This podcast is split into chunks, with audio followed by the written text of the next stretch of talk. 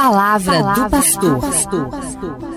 Gente boa, estamos respondendo algumas questões que creio eu importantes na vivência da nossa fé, até para o conhecimento da nossa religião. E a Maria Aparecida de Curvelo fez uma pergunta que motivou a nossa reflexão. E é uma pergunta muito interessante sobre a diferença do serviço prestado pelos pastores das outras igrejas cristãs e os bispos, padres e diáconos da Igreja Católica. E como estamos refletindo, foi Lutero que, a partir dos seus questionamentos à teologia e aos princípios católicos, fazendo uma interpretação diferente da Bíblia, foi que surgiu então a separação, o cisma na Igreja Católica e surgiu a Igreja Luterana e, consequentemente, após as outras ramificações. Rompeu então a unidade e seguiu por caminhos diferentes. A Igreja Católica, ela está na sucessão apostólica. Nossa igreja é de tradição apostólica, conforme o mandato de Cristo a Pedro e aos apóstolos, aquela primeira comunidade de cristãos. Os apóstolos formaram a primeira comunidade cristã junto com Maria. Maria estava presente em Pentecostes. Aquela foi a primeira comunidade. Aos apóstolos, Jesus confiou a continuidade da sua obra de evangelização no mundo, a Igreja. E a nossa Igreja Católica organizou-se ao longo do tempo de forma hierárquica. O Papa, que é o primeiro no colégio dos apóstolos e o ponto da nossa unidade, os bispos, que são os continuadores do serviço dos apóstolos, os padres e os diáconos, que colaboram com os bispos.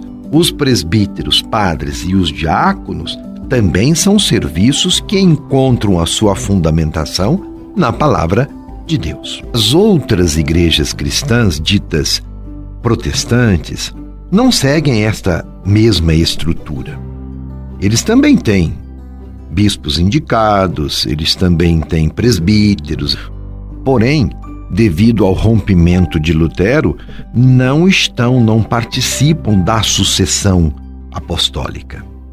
E quando falamos da igreja protestante, logo pensamos nos evangélicos, porque eles são mais conhecidos em nosso meio. Existem muitas ramificações, com distintas formas de se organizarem. O mais importante é procurar conviver bem entre nós cristãos, apesar das tradições diferentes que nós alimentamos. Sobretudo, procurar o diálogo, a colaboração por um mundo mais justo, mais fraterno e mais solidário. Nesse sentido, nós podemos muito bem nos esforçar para a unidade de serviço ao bem comum. E isso todos nós podemos fazer, independente de sermos católicos, luteranos, evangélicos ou de outras doutrinas diferentes. Para nós cristãos, a palavra de Deus é a base da unidade na verdade. E como cristãos, a unidade, como eu já disse, é imperativo para a igreja, porque é vontade de Cristo. Foi Jesus quem disse que todos sejam um, assim como tu, Pai, estás em mim e eu em ti, para que eles estejam em nós e o mundo creia que tu me enviaste. Leia ali no Evangelho de João, capítulo 17, versículo 21.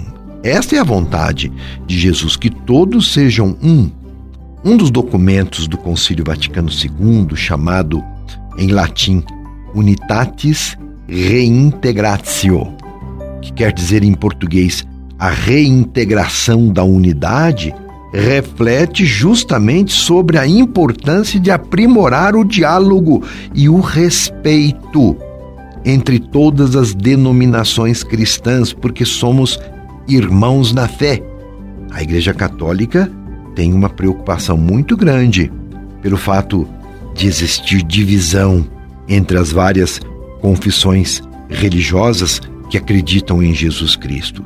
É uma provocação que está sempre no nosso coração. E este documento, Unitatis Redintegratio, quer dizer a reintegração da unidade, a busca da unidade, reconhece que a salvação é para todos. Ninguém está excluído da misericórdia divina. E quais são os meios para a nossa salvação? Em primeiro lugar, a palavra. E junto com a palavra, os sacramentos da nossa fé. É fundamental para a nossa salvação recebermos o batismo e praticarmos a partir do batismo, da graça que recebemos de Deus, praticar a fé, a esperança e a caridade. A vida da graça e os sacramentos da fé são fundamentais. Os dons do Espírito Santo, quando existem estes elementos comuns para quem acredita em Jesus Cristo, professa a fé em Jesus Cristo, homem e Deus verdadeiro, então existem os meios de a salvação ser para todos. Deus opera a salvação por diversos caminhos. E é importante que nós nos perguntemos: e em que nós, católicos, nos distinguimos das outras denominações cristãs? Distinguimos pelo fato de a Igreja Católica ser portadora destes meios eficazes de salvação, oferecidos por Deus. E estes meios são completos. E a igreja os preserva desde sempre.